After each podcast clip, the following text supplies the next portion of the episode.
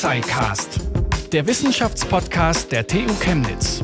Herzlich willkommen zur vierten Staffel des Tux Psycast. Ab jetzt mit einer fast neuen Stimme. Ich bin Pascal Anselmi, bisher eher im Hintergrund in der Redaktion und manchmal am Rand im Interview zu hören gewesen, werde ich in dieser Staffel die Gespräche mit unseren Gästen führen. Wir beginnen die vierte Staffel nicht nur mit einer fast neuen Stimme, sondern auch mit einer neuen Regierung, die sogenannte Ampelkoalition aus SPD, FDP und Bündnis 90 Die Grünen. Gemeinsam haben sie Ende November ihren Koalitionsvertrag vorgestellt und darin steht die für viele lang ersehnte Cannabis-Legalisierung. Wir führen die kontrollierte Abgabe von Cannabis an Erwachsene zu Genusszwecken in lizenzierten Geschäften ein. Steht da im Koalitionsvertrag und wir schauen uns das heute mal etwas genauer an. Was die kontrollierte Abgabe genau bedeutet, welchen Einfluss die Legalisierung auf das Konsum- und Suchtverhalten haben könnte und wie die Suchtprävention sich zukünftig gestaltet, darüber spreche ich heute mit Professor Dr. Stefan Mühlich von der Professur für klinische Psychologie und Psychotherapie der TU Chemnitz. Hallo, Herr Professor Mühlich. Hallo, Herr Anselmi und hallo, liebe Hörer und Hörerinnen. Herr Professor Mühlich, waren Sie überrascht, dass sich die Cannabis-Legalisierung jetzt im Koalitionsvertrag der Ampelkoalition gefunden hat?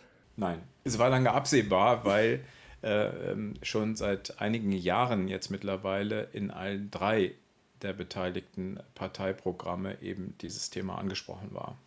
Und es äh, war äh, relativ klar, dass das dann auch natürlich im Koalitionsvertrag verankert werden würde. Aber nichtsdestotrotz ist ja Cannabis auch immer noch irgendwie eine Droge. Und wenn ich jetzt an Drogen denke, assoziiere ich das jetzt in erster Linie mit, mit auch mit Süchten. Vielleicht klären wir das erstmal äh, zu Beginn.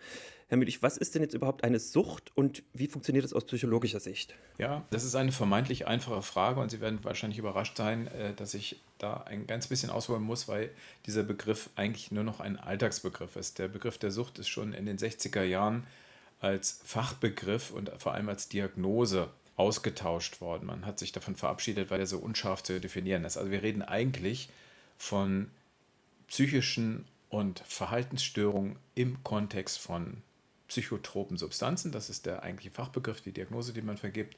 Und die Sucht hat so mehrere Teile. Das muss ich ganz kurz erklären. Es gibt also ein, eine körperliche Abhängigkeit, die ist eher neurobiologisch verankert, die findet im Gehirn statt. Das sind also neurobiologische und physiologische Prozesse, die dazu führen, dass man von einer Substanz, die bestimmte äh, Hirnareale anregt, dann abhängig wird. Und abhängig heißt dann, dass man immer mehr davon braucht, dass man die Dosis steigern muss und äh, dass man dann aber auch immer toleranter wird, das heißt immer mehr verträgt und das hat so eine gewisse Eigendynamik über die Zeit. Und darum ist das ein sich selbst verstärkender und verschlimmernder Prozess. Diese körperliche Abhängigkeit nimmt also tendenziell über die Jahre, manchmal auch sehr schnell, über die ersten Wochen schon erheblich zu. Die andere Seite ist die psychische Abhängigkeit. Die psychische Abhängigkeit ist das Suchtverlangen und das wird häufig eben assoziiert mit dem Begriff der Sucht. Das ist eigentlich die psychische Seite des ganzen Geschehens und die ist noch vorhanden, auch wenn dann die körperliche Abhängigkeit überwunden ist. Also nehmen wir mal an, jemand war äh, jetzt längere Jahre abhängig, dann kann man äh, den Körper entziehen von der Droge äh, das findet häufig auch in Kliniken statt, dass ein, ein, ein körperlicher Entzug erstmal stattfindet. Dann reguliert sich der Organismus über einige Wochen wieder ein. Und so nach ungefähr vier bis sechs Wochen ist diese körperliche Abhängigkeit eigentlich überstanden. Das heißt, der Organismus hat gelernt, ohne die Droge wieder zu leben, alles ist wieder einreguliert und die körperliche Abhängigkeit ist zu diesem Zeitpunkt eigentlich beendet. Aber noch nicht das Suchtgeschehen, weil die psychische Seite eben äh, anderweitig im Gehirn in Gedächtnisstrukturen verankert ist. Und das führt dazu, dass jemand, der einmal süchtig war, über sehr lange Zeiträume immer noch reagiert auf die äh, auf Hinweisreize, auf die Droge zum Beispiel, immer noch ein Suchtverlangen hat. Das kann sogar lebenslang anhalten. Deswegen nochmal, wenn man von Sucht redet, dann wird im Alltagssprachgebrauch eigentlich in alles in einen Topf geschmissen. Tatsächlich sind es unterschiedliche Teilphänomene, äh, um die es hier geht. Und das ist auch speziell jetzt für Cannabis wichtig, weil bei Cannabis im Vergleich zu Alkohol zum Beispiel diese Seite der körperlichen Abhängigkeit nicht so stark ausgeprägt ist, aber die psychische Seite äh, dafür eher ein Problem darstellt. Psychotropen mhm. Substanzen, Substanzen haben Sie gesagt. Ja. Ist genau. das eine Droge? Oder was, was, macht eine Droge zu Droge? Oder was macht eine psychotrope Substanz zu einer ja, psychotropen Substanz? Genau, eine Psychotrope. Das ist eine, auch eine ganz gute Frage eigentlich, weil ganz so eindeutig, wie man erst denkt, ist es gar nicht. Eine psychotrope Substanz ist also eine, die auf, die auf das psychische Erleben und Empfinden einwirkt, die also die, die kognitiven Prozesse äh, verändert in einer Art und Weise, dass zusätzlich noch das Lust- und Belohnungszentrum angeregt wird. Das sind so die groben Definitionskriterien. Das heißt, man kann zum Beispiel Schokolade essen, hat auch ein angenehmes Gefühl, aber man wird von Schokolade nicht körperlich abhängig wohingegen die psychotrope Substanz eben ein bestimmtes Hirnareal, das mesolimbische äh, Dopaminsystem vor allem, adressiert und dort eben zu einem Rausch oder zumindest zu einem Wohlseinszustand führt. Und dieser Zustand wird dann immer wieder gesucht. Also psychotrop bedeutet, das wird ein bestimmter psychischer Zustand hergestellt äh, durch die Droge, der einen hohen Anreizwert hat, also der angenehm ist, der schön ist, den die Personen immer wieder haben wollen. Und dann ist der sehr unterschiedlich ausgeprägt. Also diese psychotrope Wirkung von Alkohol oder von Heroin oder von Nikotin auch ist eben sehr unterschiedlich. Und äh, da unterscheiden sich diese einzelnen Substanzen eben tatsächlich sehr stark. Nikotin, weiß jeder Raucher, erzeugt ja keinen starken Rauschzustand aber eine sehr starke körperliche Abhängigkeit. Das ist etwas anderes. Die Gewöhnung an Nikotin ist sehr ausgeprägt und schwierig zu überwinden, aber diese äh, äh, Psychotrope, die psychische Seite ist dort äh, weitaus weniger stark. Also man Raucher empfinden ein äh, Wohlgefühl und Entspannung, manchmal auch Anregung, aber eben keinen so starken Rausch wie zum Beispiel bei Heroin oder Kokain oder auch ganz besonders stark ist es übrigens bei Crystal. Da ist die Dopaminausschüttung äh, mit am höchsten von allen Drogen. Sie haben jetzt schon eine ganze Reihe aufgezählt. Da waren jetzt legale mhm. und illegale Drogen dabei. Wenn wir jetzt nochmal ja. auf Cannabis zurückkommen, wo genau mhm. liegt denn da jetzt das Suchtpotenzial von Cannabis, wenn wir auf dieser Skala uns bewegen? Ja, ähm, auch da muss ich mal ein bisschen differenziert antworten. Also das Suchtpotenzial, wenn Sie damit meinen, wie viele Leute, wenn sie langjährig konsumieren, dann tatsächlich diese Abhängigkeitskriterien erfüllen, die man also äh, psychotherapeutisch und psychiatrisch diagnostizieren kann, dann ist der Anteil von Cannabiskonsumenten so etwa in dem Bereich zwischen 15 und 20 Prozent, die also hier abhängig werden und äh, süchtig sind. Äh, bei äh, anderen Drogen, selbst bei Tabak, ist der deutlich höher. Bei Tabak liegt er so bei 40 bis 50 Prozent. Und bei einem regelmäßigen starken Alkoholkonsument oder bei harten Drogen ist es dann noch höher, also bis zu 80 Prozent bei harten Drogen oder noch mehr. So, also vergleichsweise das Suchtpotenzial, wenn man so definiert, ist bei Cannabis vergleichsweise etwas weniger stark ausgeprägt. Das Problem ist eher, dass man sich ähm, als Cannabiskonsument sozusagen diese Droge benutzt, um bestimmte äh, Funktionen zu erfüllen. Zum Beispiel habe ich einige Patienten bei uns in der Ambulanz, die sagen, sie können ohne Cannabis, ohne ihren Joint am Abend gar nicht mehr schlafen. Da bekommt das also eine Funktion. Und das ist auch natürlich in, insofern ein Suchtpotenzial. Das ist nicht körperlich verankert, sondern psychisch oder psychosozial, weil die Person dann zumindest sich einbildet, ohne diese Droge bestimmte Funktionen zu Grundfunktionen im Leben nicht mehr erreichen zu können. Sowas wie Entspannung, Stressreduktion oder auch einschlafen können. Also da liegt bei Cannabis, glaube ich, das größere Problem sogar. Spielt da auch so dieses kulturelle Verhältnis eine Rolle? Alkohol kennt ja jeder, ist etabliert, gibt es in der Familienrunde, mhm. ist jetzt bei Marihuana mhm. nicht der Fall. Spielt das da auch eine Rolle? Wenn jetzt zum Beispiel Cannabis legalisiert wird und dann wahrscheinlich normaler wird im Umgang? Ja, dazu gibt es Erfahrungswerte. Also ich möchte das jetzt gar nicht spekulativ, sondern ich kann es sogar empirisch beantworten. Wir haben ja in mehreren Ländern weltweit eine solche Freigabe schon in den letzten Jahren verfolgen können und darüber gibt es konkrete Daten. Und äh, es sind, äh, ich glaube, jetzt mittlerweile 26 US-Bundesstaaten, es ist Kanada und es ist Uruguay, die offiziell eben diese Freigaben äh, äh, durchgeführt haben und dann hat man Vorher-Nachher-Daten. Also was hat sich eigentlich genau verändert durch die Freigabe? Und eine dieser Befürchtungen, äh, die Sie jetzt hier implizit ansprechen, ist ja, dass durch die Freigabe die Konsumprävalenz, also die Anzahl der Konsumierenden oder die Menge äh, der Konsum des konsumierten Stoffes massiv ansteigen würde. Und das ist tatsächlich in keinem der Länder so eingetreten. Also es ist ein bisschen angestiegen, aber wenn man sich die Kurven genau anschaut, sieht das eher so aus, als gäbe es einen vorübergehenden Anstieg, weil äh, viele Personen denken, ach, ich probiere das mal aus. Und dann flacht sich das aber wieder ab und geht fast auf das Ausgangsniveau wieder zurück. Das heißt, eine langfristige, nachhaltige Steigerung, wie befürchtet, kann man eigentlich gar nicht sehen in diesen Ländern, sondern eher eine moderate und mit so einem Peak einer vorübergehenden Steigerung. da hat man sich das nochmal genauer angeschaut und hat festgestellt, dass es vor allem die älteren Jahrgänge sind und die vielleicht die mal in ihrer Jugend, äh, in ihrer Schulzeit schon mal konsumiert hatten und jetzt denken, ach, ich probiere das mal wieder aus. Es ist 30 Jahre her oder 40 Jahre her und ich probiere das jetzt mal wieder, aber dann relativ schnell wieder davon wegkommen. Oder eben andere, die noch nie konsumiert haben und aus Neugier äh, dann konsumieren, aber dann auch nur zu einem ganz kleinen Teil dabei bleiben. So, seh, so würde ich diese Kurven interpretieren, die uns die empirischen Daten liefern. Also wenn ich das jetzt richtig verstanden habe, ist Cannabis nicht so süchtig machend wie andere Drogen, wie zum Beispiel Alkohol mhm. oder Tabak. Und ähm, mhm. es würde jetzt auch nicht zu einem Mehrkonsum führen. Mhm. Warum wurde das denn überhaupt verboten? Ja, das ist ja schon sehr lange her. Äh, die Geschichte kann ich auch ganz kurz zusammenfassen. Also bis in die 20er Jahre war Cannabis weltweit in den meisten Ländern noch nicht verboten, sondern konnte legal konsumiert werden. Und dann gab es eine Bewegung in den USA. Es ging ursprünglich mal von einem New Yorker Bürgermeister aus, der äh, aus Gründen, die ich Ihnen jetzt nicht genau benennen kann, der hatte also Befürchtungen, es könnte eben doch gefährlich sein und hat dann eine landesweite Kampagne gestartet und am Ende, das war natürlich auch die Zeit, da müssen Sie mit berücksichtigen, da war die Alkoholprohibition in den USA, also da wurde Alkohol auch verboten vorübergehend. Das hat ja dann zu dieser fatalen Entwicklung der organisierten Kriminalität und der, der amerikanischen Mafia sozusagen geführt. Äh, das war ja hauptursächlich dafür verantwortlich, die Alkohol, das Alkoholverbot. Und im Zuge dessen wurde Cannabis mit verboten.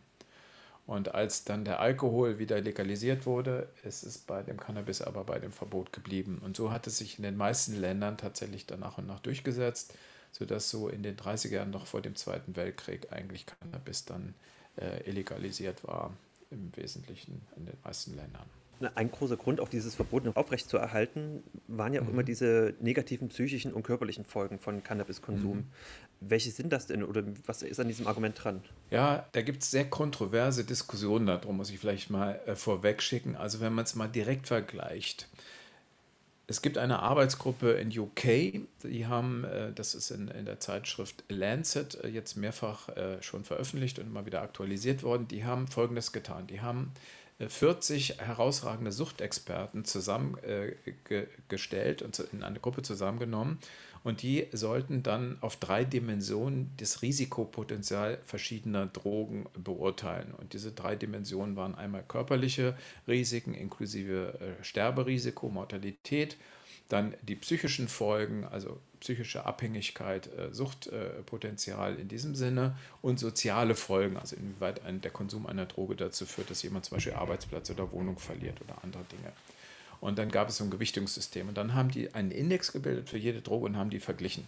Und wenn man das so systematisch macht, dann stellt man fest, dass so einige Drogen ganz weit vorne liegen, zum Beispiel Heroin, wegen dieser hohen Sterberisiken, die natürlich ganz exorbitant äh, wichtig sind dass aber Cannabis sich hier sogar eher so im, im unteren Drittel bewegt. Also so von diesen tatsächlichen feststellbaren Risiken jetzt zum Beispiel nicht so schlecht oder so, äh, so äh, ausgeprägt beurteilt wurde im Risikopotenzial wie Alkohol.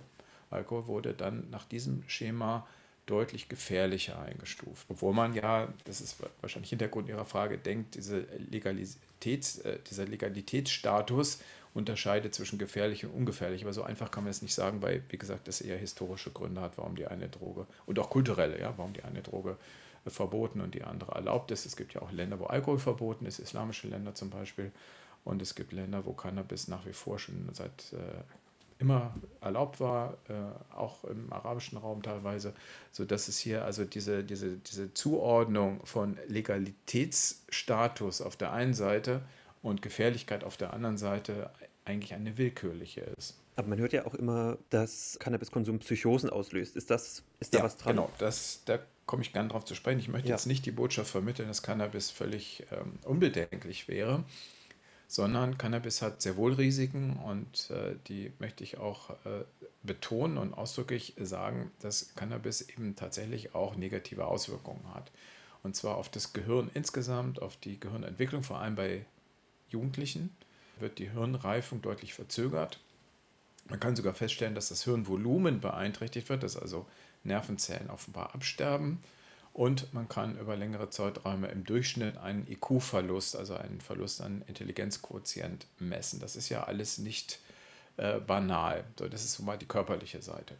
Und dann kann es passieren, dass bei Personen, die allerdings eine genetische äh, Vulnerabilität auch mitbringen müssen, es geht nicht bei allen äh, tritt das auf, sondern bei denen, die äh, genetisch veranlagt sind, kann Cannabiskonsum dann auch wirklich eine Schizophrenie auslösen. Das ist ganz schlimm und häufig auch irreversibel und es hat dramatische Folgen. Die Schizophrenie ist ziemlich die ausgeprägteste und schlimmste psychische Störung überhaupt.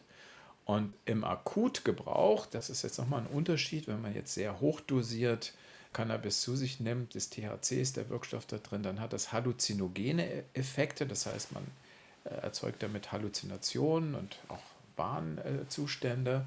Und dann kann auch im akuten Gebrauch sowas wie eine wahnhafte und halluzinierende Phänomene auftreten und das äh, würden wir sagen, ist eine akute Psychose. Es ist schwer zu sagen, darüber äh, gibt es kaum Daten, man müsste das eigentlich im Experiment sogar prüfen. Ich meine, es ist im Wesentlichen dosisabhängig und dann kommt es darauf an, auch in welcher Applikationsform man Cannabis zu sich nimmt.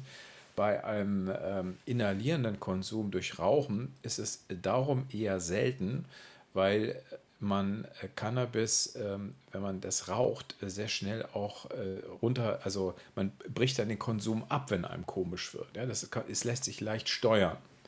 Man inhaliert ein, zwei, fünf Züge und wenn man merkt, oh, jetzt wird mir schwindelig oder es fängt un an unangenehm zu werden, hört man halt auf zu inhalieren, dann wird die Dosis nicht weiter gesteigert und dann hat man das relativ schnell unter Kontrolle. Das ist die positive Seite. Es gibt aber auch andere Applikationsformen, zum Beispiel Cannabis im Tee oder oral eingenommen in Keksen oder wie auch immer. Und dann wird es äh, viel schwerer zu steuern, weil man dann einen Keks isst und denkt, ach, das wirkt noch gar nicht, weil die Wirkung zeitverzögert eintritt, isst noch fünf Kekse und auf einmal hat man eine Überdosis. Und dann passiert es sehr häufig, dass es zu solchen Entgleisungen kommt. Das ist das eine Problem. Das andere Problem ist, dass natürlich auch äh, die Art äh, der Cannabis-Produkte hier eine Rolle spielt. Die, ähm, der THC-Gehalt hat sich über die letzten 20 Jahre erheblich erhöht. Da ist also, da gibt es so Schätzungen, so 50 Prozent mehr geworden. Das heißt, es wird immer gehaltvoller, immer mehr Droge ist in der gleichen Pflanze drin. Ähm, das ist das eine Problem, dass dann eben dadurch auch die Dosis, die man inhaliert, höher ist als vor 20 Jahren. Und das andere ist, dass auf dem Schwarzmarkt sich eben Drogen befinden, auch Cannabis, äh, das versetzt wird mit anderen Drogen.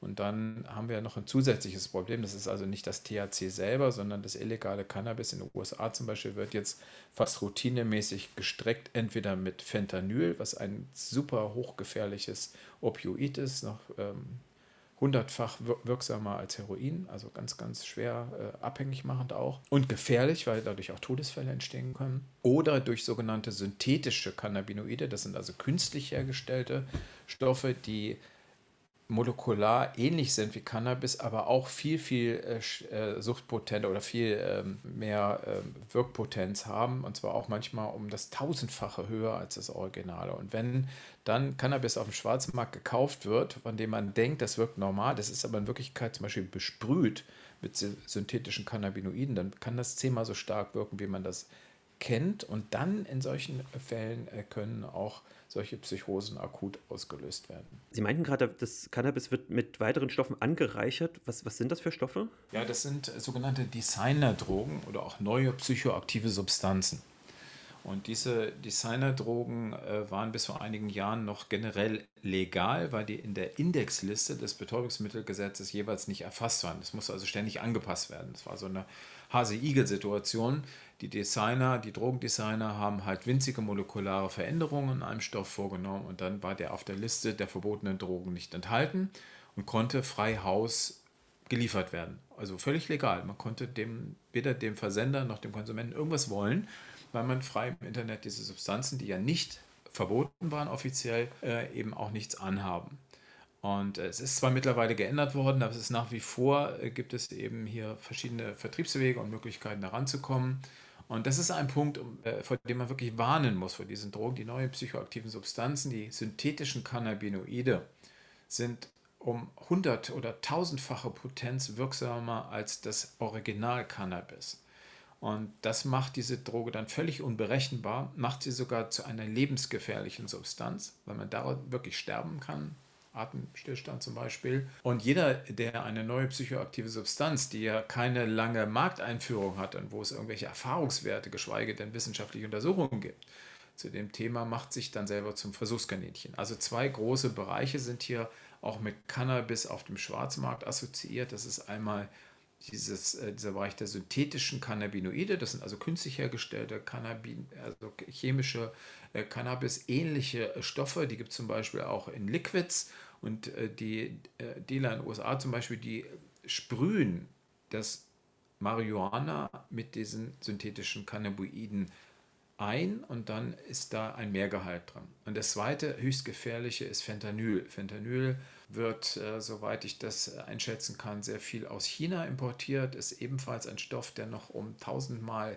wirksamer und gefährlicher ist als Heroin. Also die Wirkpotenz winzigster Mengen sind dann eben gleichbedeutend mit den herkömmlichen äh, Dosierungen von, sagen wir mal, einem Gramm Heroin und kann dann eben extrem schnell zum Tode führen, weil sofort ein Atemstillstand eintritt, wenn man das auch nur ein bisschen überdosiert. Deswegen sind diese, diese neuen Drogen, äh, Fentanyl und synthetische Cannabinoide, so extrem gefährlich und man macht sich selber zum Versuchskaninchen sozusagen, wenn man damit experimentiert. Fentanyl ist eigentlich ein starkes Schmerzmittel in der Medizin, so für ganz extreme Krebsschmerzen zum Beispiel, und wird hier äh, aber zunehmend äh, missbraucht.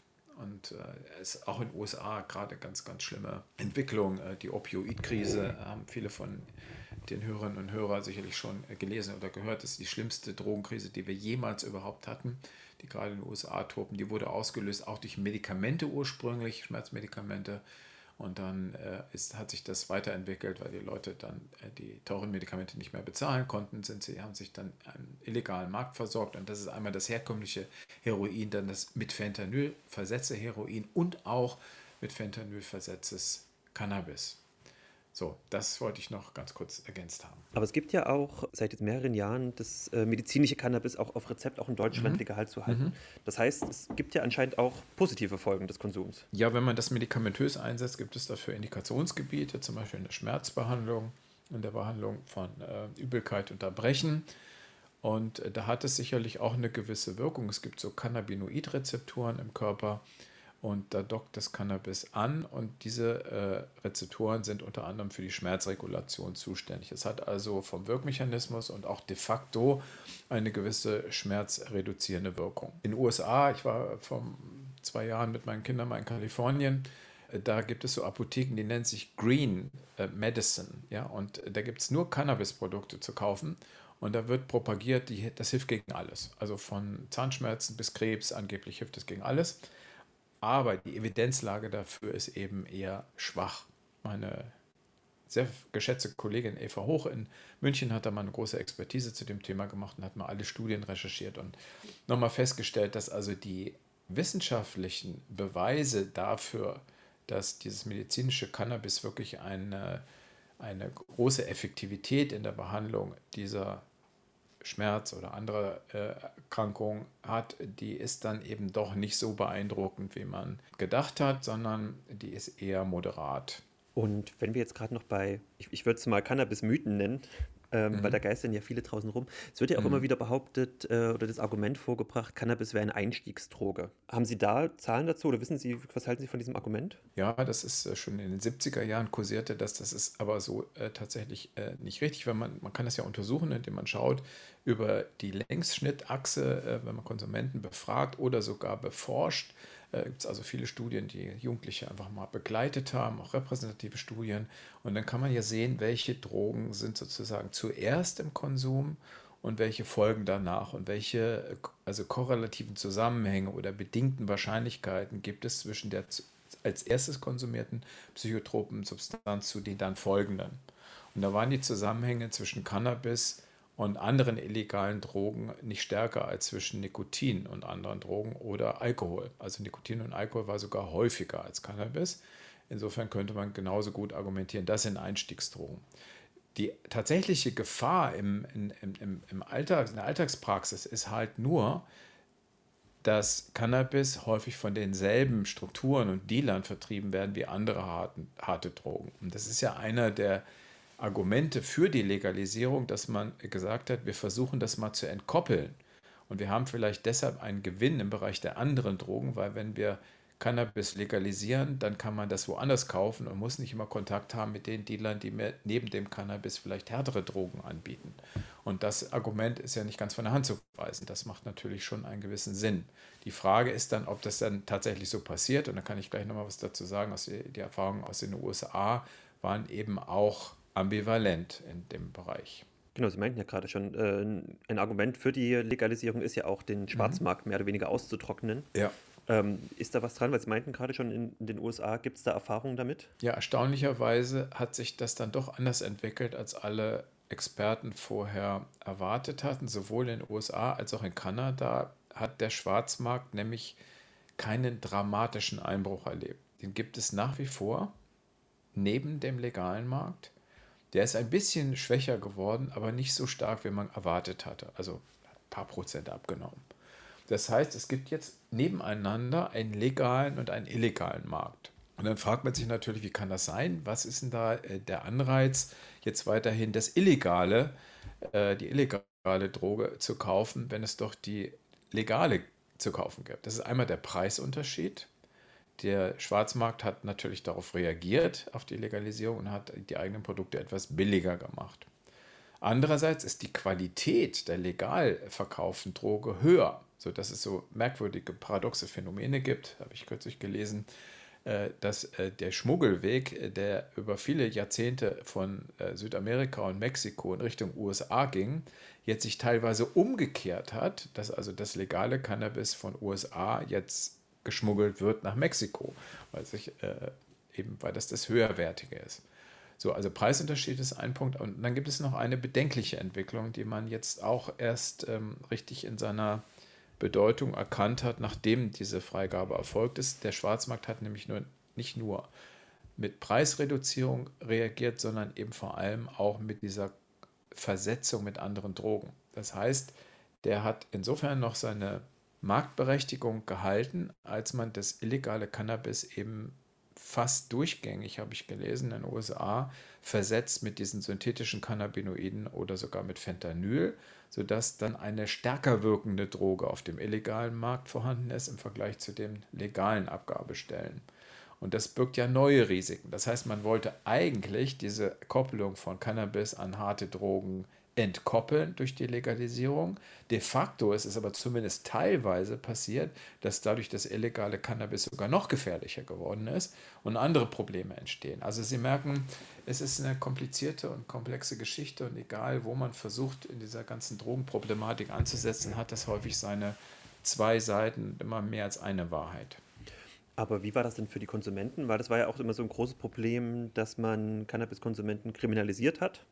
Mhm. Ähm, Wenn es jetzt eine Möglichkeit gibt, ähm, legal zu konsumieren und jetzt vielleicht nicht mit dem hochpotenten oder angereicherten mhm. Cannabis, sondern mit einem legalen, abgegebenen, mhm. staatlichen. Was wären dann die Auswirkungen oder Folgen auf die Konsumenten? Ja, vielleicht nochmal erstmal aufs Justizsystem. Das ist nämlich tatsächlich, das ist so eine der wenigen Aspekte, der sich tatsächlich substanziell geändert hat. Also die Anzahl der Verfahren und die Aufwände für die Polizei haben sich in den USA und Kanada ganz massiv vermindert. Also das kann man sagen, da hat dieser Effekt tatsächlich durchgeschlagen.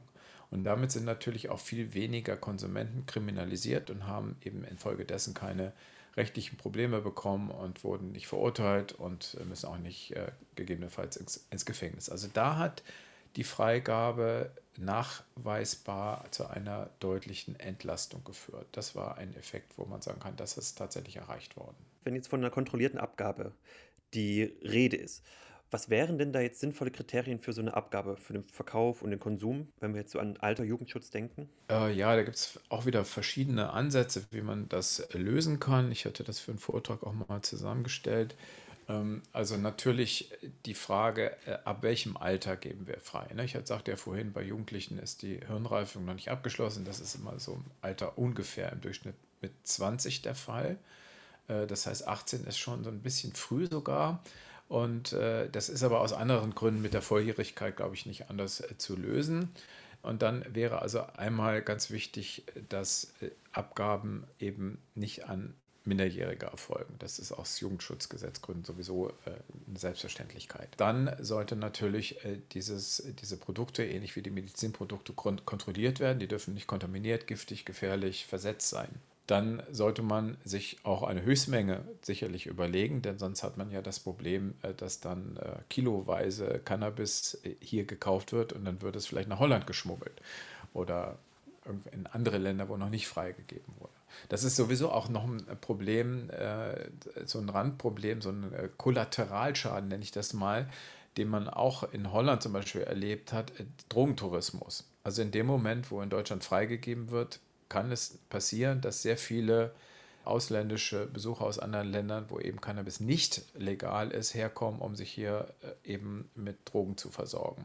Deswegen ist diese Höchstabgabemenge sicherlich auch eine sinnvolle Maßnahme. Dann sollte man eben auch äh, schauen, äh, dass dabei eine Beratung erfolgt, dass also Personen auch auf die Risiken hingewiesen werden, so ähnlich wie man das ja bei Tabak und Alkohol versuchte, bei Tabak durch diese Bilder zum Beispiel auf der Verpackung, das sind ja alles Maßnahmen, um die Leute vom Konsum abzuhalten.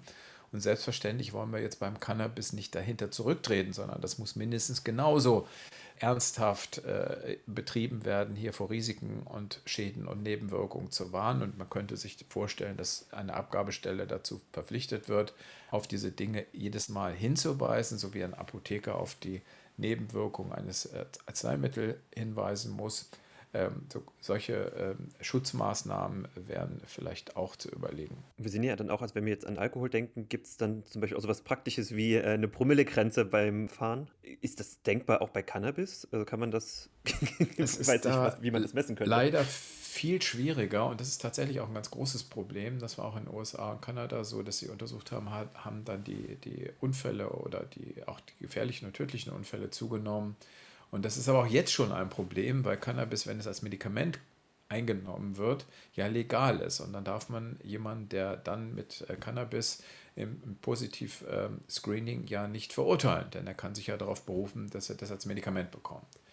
Äh, auf der anderen Seite lässt sich eben nicht so einfach eine Blutpromillegrenze hier feststellen, sondern das ist viel komplizierter und da ist der Zusammenhang zwischen der Dosis und dem Einschränkungsgrad äh, so nicht so linear zu bestimmen wie, wie bei, bei Alkohol. Insofern ist es da praktisch nicht umsetzbar, dass man hier eine Höchstdosis festsetzt zur Teilnahme am Straßenverkehr. Es gibt also hier tatsächlich bislang nur die Entweder-Oder-Regel. Also wenn man erwischt wird, bislang mit illegalen Drogen, dann wird man immer verfolgt und muss immer auch den Führerschein abgeben. Das ist also grundsätzlich mit einer Führerscheinentzugszeit von mindestens einem Monat, ich glaube sogar bei einigen Drogen von einem Jahr belegt.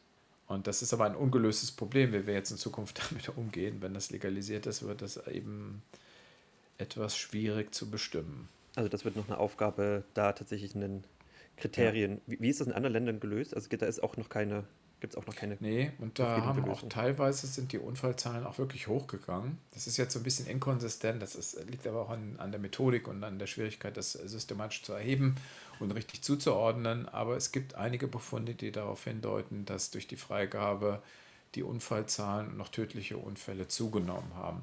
Ob das jetzt nur am Cannabis liegt, ist insofern ganz schwer zu beurteilen, weil 80 Prozent der verunfallten Personen eben neben dem Cannabis zusätzlich Alkohol oder andere Drogen genommen haben. Das heißt, das sind so Zahlen, die sind schwer zu interpretieren, weil in der Lebenswirklichkeit eben äh, die Personen nicht streng äh, nur eine Substanz nehmen, sondern häufig mehrere zusammen.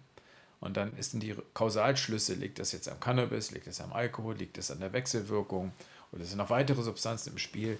Das kann man nicht wirklich wissenschaftlich exakt bemessen und deswegen sind alle Schlussfolgerungen, die man daraus zieht, immer mit Vorbehalt. Also man müsste eigentlich systematische Studien nochmal dazu durchführen, weil sich das auf der Grundlage der, der Realdaten hier einfach nicht äh, sinnvoll interpretieren lässt. Kommen wir nochmal zu den Geschäften. Also wie könnten die denn dann aussehen oder was gibt es da für verschiedene Modelle? Weil es gibt in Amsterdam die berühmten Coffeeshops, ähm, dann sind Tankstellen, es gibt ja aber auch Apotheken. Ähm, also welche Abgabestelle wäre denn dann eine potenziell lizenzierte Abgabestelle? Also ich muss mal sagen, diese Coffeeshops in Niederlanden, die sind ja nur toleriert. Ne? Da ist ja keine Freigabe erfolgt. Das ist ein Missverständnis. Denn diese Coffeeshops, die müssen sich zum Beispiel ihre Produkte auf dem illegalen Markt besorgen. Das ist so eine paradoxe, in sich widersinnige Haltung der niederländischen Regierung gewesen.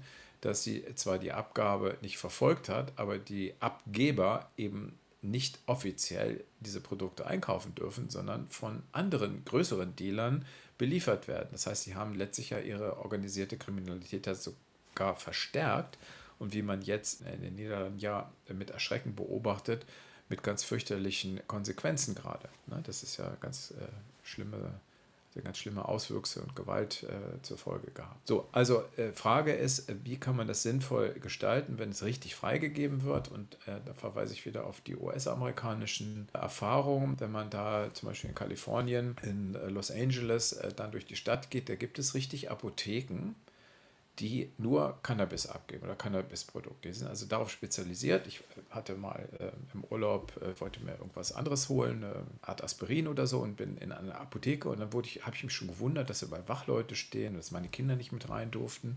Und dann habe ich eben erfahren, aha, das ist eine spezielle Apotheke ausschließlich für Cannabisprodukte, wo man eben nur das kaufen kann in begrenzten Mengen, stark kontrolliert, total gesichert, wie gesagt, mit bewaffneten Wachleuten sogar davor, äh, dass da nichts passiert. Und in einer normalen Apotheke kann man keine Cannabisprodukte kaufen. Das war so die, die, die eine Variante, wenn es um die Medikamente geht. Gleichzeitig gab es aber dann Läden wie in Venice Beach mit dieser Green Medicine, äh, mit diesem Anspruch, die waren wiederum völlig frei. Da konnten sie also reingehen und alles kaufen. Das war aber nicht als medizinisches, sondern eher als äh, Lifestyle in dem Bereich dann der Verkauf, obwohl sie gleichzeitig eben das als, als grüne Medizin so ein bisschen verpackt haben. Aber das, war, das gibt so Lifestyle-Abgabestellen und diese spezialisierten Apotheken, beides. Und wenn Sie mich fragen, wie können wir es in Deutschland machen, ja, ich denke mal, dieses, äh, diese lizenzierten Abgabestellen, diese spezialisierten Apotheken gleichkommen, wäre da wahrscheinlich der sicherste Weg. Das ist ja auch noch die Frage, wo kommt das Gras dann her? Also wird dann quasi der Anbau legalisiert? Gibt es dann Firmen, die dann ja, ja, genau. für, für, staatliche das Stellen das dann anbauen? Ja, ja, das ist sogar schon organisiert. Da gibt es sogar einen, ähm, einen prominenten CDU-Abgeordneten, der da entsprechende, wie soll ich sagen, Anbauflächen äh, schon organisiert hat und mit einem Kooperationspartner zusammenarbeitet und das dann auf den Markt bringen will. Stand mal irgendwo im Spiegel. Wird dann der Weg weg von der Strafe hin zu mehr Prävention gegangen? Ist das so ein ja, Das ist auch eine Chance, die in der Freigabe sicherlich liegt. Ähm, beim Tabak ist es gerade ähnlich gelaufen. Äh, bei der letzten Runde äh, der, äh, der Tabakprävention äh, wurde ja eine Steuererhöhung beschlossen und man hat dann festgelegt, dass diese Mehreinnahmen durch die Steuererhöhung eben ausschließlich für Präventionszwecke eingesetzt werden. Und so ähnlich stellt man sich das jetzt beim Cannabis vor. Es wird eben dann besteuert. Bislang wurde ja nichts besteuert, weil es ja illegal verkauft wurde. Und dadurch, dass man jetzt hier diesen Steuergewinn hat, kann man mit dem Steuergewinn ja entweder Haushaltslöcher stopfen oder in zweckgebunden einsetzen. Und die Idee hier der Koalition, wenn ich das richtig sehe, ist, dass man diese Steuerannahmen ausschließlich dann einsetzt für den Präventionssektor, dass man also erstmalig die Möglichkeit hat, eben vor dieser Droge zu warnen. Das wirkt nur auf den ersten Blick paradox, ist aber auf den zweiten Blick absolut sinnvoll, weil ja sowieso konsumiert wird. Und ich habe noch nicht die Konsumentenzahlen in Deutschland gesagt, das habe ich vorhin ähm, äh, irgendwie vergessen. Also äh, fragen Sie mich mal, wie viel äh, Cannabiskonsumenten haben wir denn unter den Bedingungen der Illegalität in Deutschland jetzt? Äh, wie, wie, viel haben wir denn jetzt? Äh, also wie, wie, wie viele illegale Konsumenten haben wir denn jetzt gerade? Ja, darüber gibt es tatsächlich ganz gute Zahlen und äh, die sogenannte Lifetime-Prävalenz, also äh, im, im, gesamten Leben, die liegt in Deutschland tatsächlich bei über 30 Prozent. Also mehr als ein Drittel äh, aller Menschen in Deutschland äh, hat schon mal Cannabis probiert. Und die, die aktuelle Konsumrate liegt aber auch schon so zwischen 12, 15 Prozent, in einigen Regionen höher, in anderen etwas niedriger, aber so ungefähr in dieser Größenordnung. Und das bedeutet, dass sie eh schon eingeführt ist. Ja, also die ist, es ist nicht so, dass es gar nicht verbreitet wäre. Und in bestimmten Kreisen, zum Beispiel auch unter Studierenden, ist das äh, überproportional verbreitet und da konsumieren eben viele. Sowieso schon. So, nur, dass wir bislang eben keine Steuereinnahmen hatten und diese Präventionsmaßnahmen aus anderen Töpfen speisen musste. Und jetzt durch die Freigabe erhofft man sich, eine zusätzliche Einnahmequelle zu generieren und dann äh, die Konsumenten, die Cannabis dann entweder weiter oder erneut konsumieren, dann damit erreichen zu können, weil man dann mehr Mittel zur Verfügung hat, eben genau vor dieser Droge zu warnen, die man gerade freigegeben hat. Wie gesagt, es ist nur auf den ersten Blick paradox, weil auf den zweiten Blick merkt man, okay, die konsumieren ja sowieso Und dann macht es Sinn, wenn ich sie freigebe und dafür dann Mittel habe, genau vor diesem Konsum zu warnen. Gibt es denn noch weitere Maßnahmen der Suchtprävention? Also jetzt nicht nur die Warnung vor dem Konsum, sondern vielleicht noch so ein Qualitätscheck oder ein Lernen, wie man jetzt richtig konsumiert, weil Sie haben ja vorhin schon gemeint, ähm, der Mischkonsum ja, ist auch problematisch. Es, mhm. Sowas gibt es auch. Es gibt ja diese Drug-Checking-Einrichtung, ähm, aber das wäre dann, wenn man das sowieso jetzt legalisiert und auch das Produkt kontrolliert, wäre das für den Cannabis-Bereich nicht mehr zutreffend. Aber äh, es gibt sicherlich auch Ansätze, die man verfolgen kann, äh, die so ein bisschen erklären, also so eine Art äh, Konsumkompetenz vermitteln. Ne? Es gibt ja Medienkompetenz, äh, um zu verhindern, dass jemand süchtig wird in Social Media oder Online-Angeboten und so ähnlich gibt es auch Angebote für Alkohol.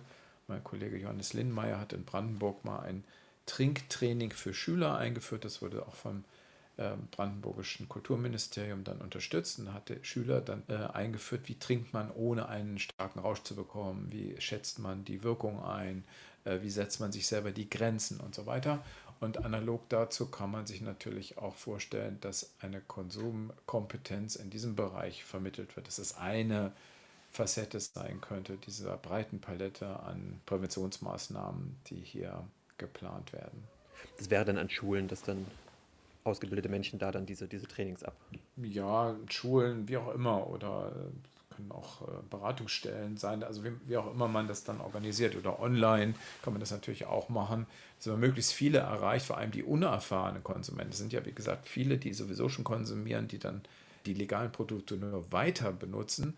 Und der Anteil der Neukonsumenten war übersichtlich in USA und Kanada. Deswegen erwarten wir hier jetzt auch nicht so viele, äh, äh, sagen wir mal, konsumnaive Erstnutzer, sondern die meisten kennen das schon. Aber für die, die noch überhaupt keine Erfahrung haben, wäre es schon, das ist, finde ich, ein guter Gedanke, sinnvoll, da eben eine gewisse Einführung zu bekommen, um das Ganze besser kontrollieren zu können. Also gerade was diesen oralen Konsum, einigt, was ich vorhin sagte, wenn man das irgendwo nicht raucht, sondern in ähm, Getränke oder auch in äh, irgendwelche äh, Kekse oder so einbackt, äh, besteht doch ein größeres Risiko der Fehldosierung. Also nicht Learning by Doing, sondern direkt äh, mit, einer, mit einer breiten Aufklärungsarbeit. Eine letzte Frage noch.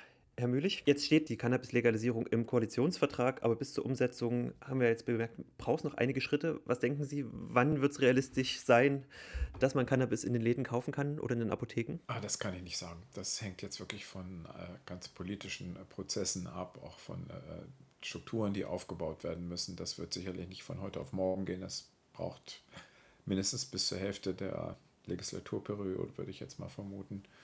Äh, es müssen einige Hürden noch genommen werden. Also was diese haftungsrechtlichen Fragen, Verkehrsrecht und so weiter anlangt, das ist ja noch nicht mal in Ansätzen beantwortet. Insofern gehe ich mal davon aus, das wird jetzt nicht über Nacht kommen. Aber Sie sehen jetzt nicht noch eine, eine Legalisierung von weiteren Drogen auf uns zukommen? Nein, das glaube ich nicht. Also da werden wir auch, glaube ich, äh, alle Experten da ganz strikt dagegen. Das war Professor Dr. Stefan Möhlich von der Professur für klinische Psychologie und Psychotherapie der TU Chemnitz. Vielen Dank für das Gespräch. Sehr gerne, Herr Anselmi. Und wir bedanken uns auch bei euch Zuhörerinnen und Zuhörerinnen, dass ihr auch bei der vierten Staffel des Tuxicast dabei seid. Die aktuellen Folgen des Tuxicast findet ihr wie immer auf der Website der TU Chemnitz oder abonniert einfach unseren Podcast auf Spotify, Apple Podcasts oder im Podcatcher eures Vertrauens. Ich bin Pascal Anselmi. Bis zum nächsten Mal beim Tuxicast. Tuxicast der Wissenschaftspodcast der TU Chemnitz. Zu hören auf der Website der TU Chemnitz, aber auch auf Spotify, Apple Podcasts und wo es Podcasts gibt.